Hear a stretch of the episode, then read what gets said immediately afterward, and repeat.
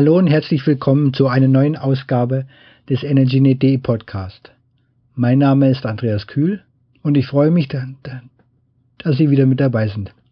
Die heutige Ausgabe, Nummer 42, kürzer ausfallen als gewohnt.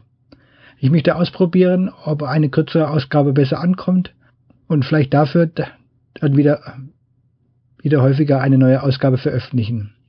So plane ich meinen Gästen in den nächsten Ausgaben jeweils nur drei Fragen zu stellen. Ich bin gespannt, was ihr dazu sagen werdet. Nun zum Thema. Wie jedes Jahr zu dieser Zeit wurde mit großer Spannung die Bekanntgabe der EEG-Umlage für das kommende Jahr durch die Bundesnetzagentur erwartet. Der sonst übliche Medienrummel blieb in diesem Jahr aus, denn es war bereits vorher klar, dass es erstmals zu einer leichten Senkung der EEG-Umlage kommen würde. Der Grund liegt in, in den Überschüssen auf dem Umlagekonto, das zum Stichtag am 30.09. erstmals deutlich im Plus lag. Vor einem Jahr war dieses Konto noch deutlich im Minus. Trotz dieses großen Unterschiedes sinkt die EEG-Umlage für das Jahr 2015 nur um 0,07 Cent pro Kilowattstunde. Ich habe darüber mit, mit Energieblogger Craig Morris gesprochen. Er erklärt bei, bei energytransition.de den internationalen Lesern die deutsche Energiewende, schreibt auch für, für Renewables International. Hallo Craig. Die, die, Hallo. die EEG-Umlage für 2015 ist weniger stark gesunken, als das bei, bei dem großen Überschuss zu erwarten war. Hast du eine Idee, warum? Und wäre, wäre eine höhere Reduzierung eventuell politisch nicht gewollt? Ja, also zunächst einmal ähm, danke für die Einladung, dass ich ähm, hier heute sprechen darf. Ähm, so wie ich das sehe, ähm, besteht die EEG-Umlage aus drei Hauptkomponenten. Das wäre einmal äh, die tatsächlichen Kosten für den grünen Strom. Ähm, das wäre zum Zweiten ähm, die Höhe der, ähm, der Großhandelspreise mhm. und zum Dritten die Industrieausnahmen.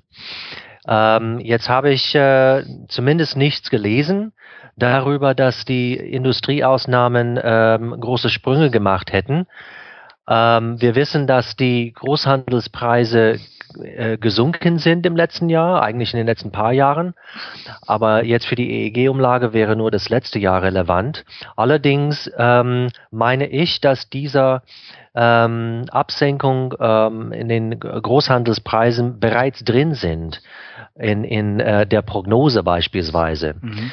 äh, so dass ich davon ausgehe, dass die, dass die beiden Hauptkomponenten ähm, EEG-Vergütung und ähm, Großhandelspreis, ähm, dass die beide bereits abgedeckt sind.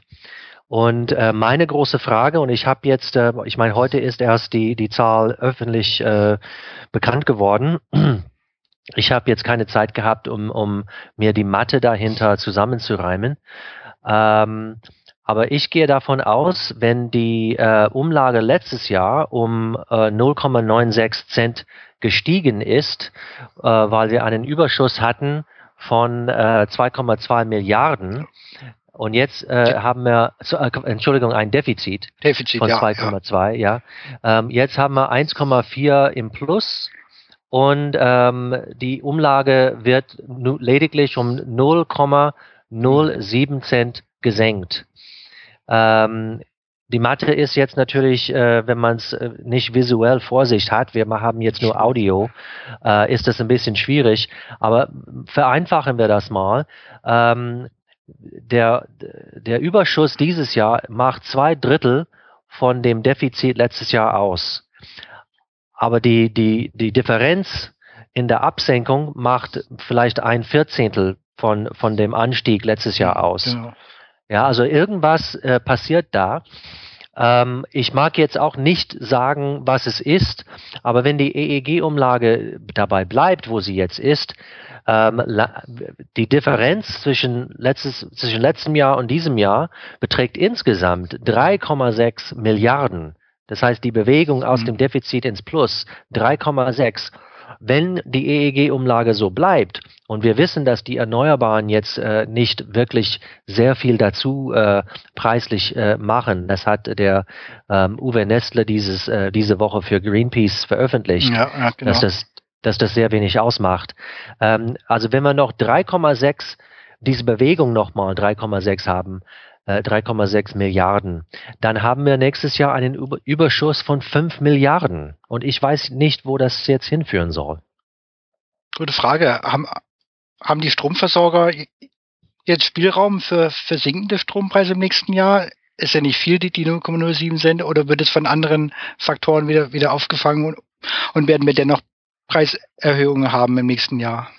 Weil es, weil es gibt ja noch andere Faktoren neben der EEG-Umlage, um, die, die den Strompreis hören. Genau. Entschuldigung. Ähm, ja, ich meine, die 0,07 Cent, äh, die machen äh, so wenig aus, dass, äh, dass das fast irrelevant ist. Ähm, tatsächlich äh, ist die große Frage, ähm, wo, wohin führen jetzt die Netzgebühren? Hm. Ähm, wir haben jetzt ähm, lange einen Offshore-Windpark, der uns ein paar Millionen pro Tag kostet. Ähm, das wäre auch mal äh, interessant zu wissen, ähm, was das insgesamt gekostet hat. Ähm, also ich äh, denke, dass die EEG-Umlage so klein ist, dass sie jetzt nicht unbedingt viel ausmachen wird.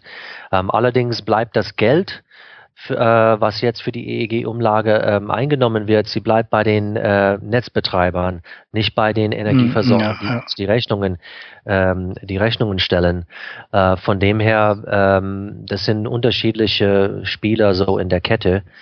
Ähm, also ich, ich vermute, dass jetzt ein bisschen, ein bisschen viel Geld äh, bei den Netzbetreibern verbleibt. Äh, vielleicht ist es auch gewollt, weil sie ähm, letztes Jahr vor allen Dingen ähm, das große Defizit irgendwie ähm, zinslos ähm, mit sich rumgeschleppt haben. Also immerhin 2,2 Milliarden. Ähm, vielleicht äh, drückt man jetzt ein Auge zu und sagt, ähm, okay, also jetzt äh, überlassen wir euch erstmal einen Überschuss und gut ist. Ähm, das werden wir vielleicht in ein, zwei Jahren sehen, ob die ähm, also tendenziell könnte die Umlage, wenn das so weitergeht, könnte sie noch wieder auf fünf oder vier Cent senken, glaube ich. Mal sehen, wie es weitergeht, ja. Ähm, genau. äh, was mich auch noch, auch noch interessieren, interessieren würde, du erklärst ja die deutsche Energie, Energiewende dem, dem internationalen Publikum oder Fachpublikum. Wie wird mhm. die, wird die EEG-Umlage intern, international betrachtet und, und, und gibt es da schon Reaktionen auf die sinkende Zahl jetzt, jetzt die heute bekannt wurde?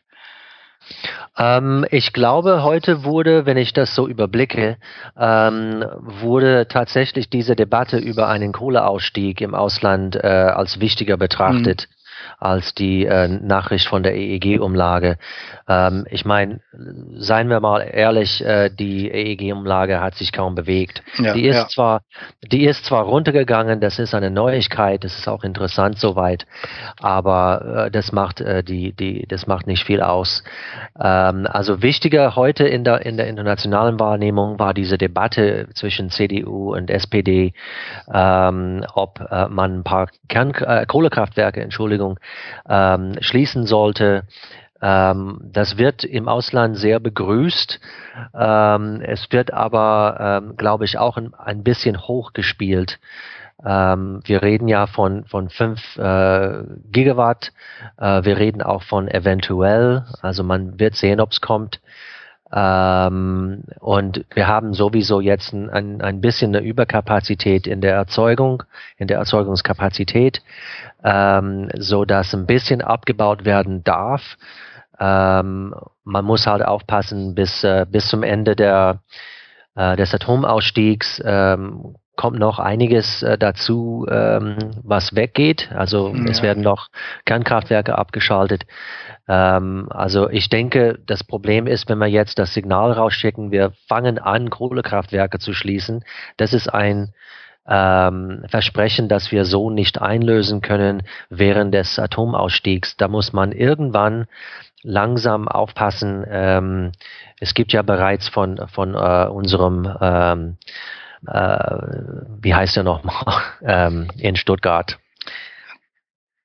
Vom Ministerpräsident Kretschmann. Kretschmann ja, oh ja, okay. Ja, also von unserem äh, Ministerpräsident äh, Kretschmann gibt es bereits äh, diese Studie, ähm, dass, dass äh, seine Regierung eben einen Engpass befürchtet bis, äh, ich, ich glaube sogar 2018. Ähm, das sind natürlich erstmal Warnsignale, das muss man nicht unbedingt äh, jetzt an, an die Wand malen als, als große ähm, Gefahr. Man wird das schon regeln, aber ähm, wir dürfen dem Ausland auch nicht signalisieren, wir schließen alle Kohlekraftwerke bis 2025 oder irgendwie sowas. Ähm, das wird langsamer vorangehen. Mm, mm. Okay. Okay. Vielen Dank, das waren meine drei Fragen. Okay.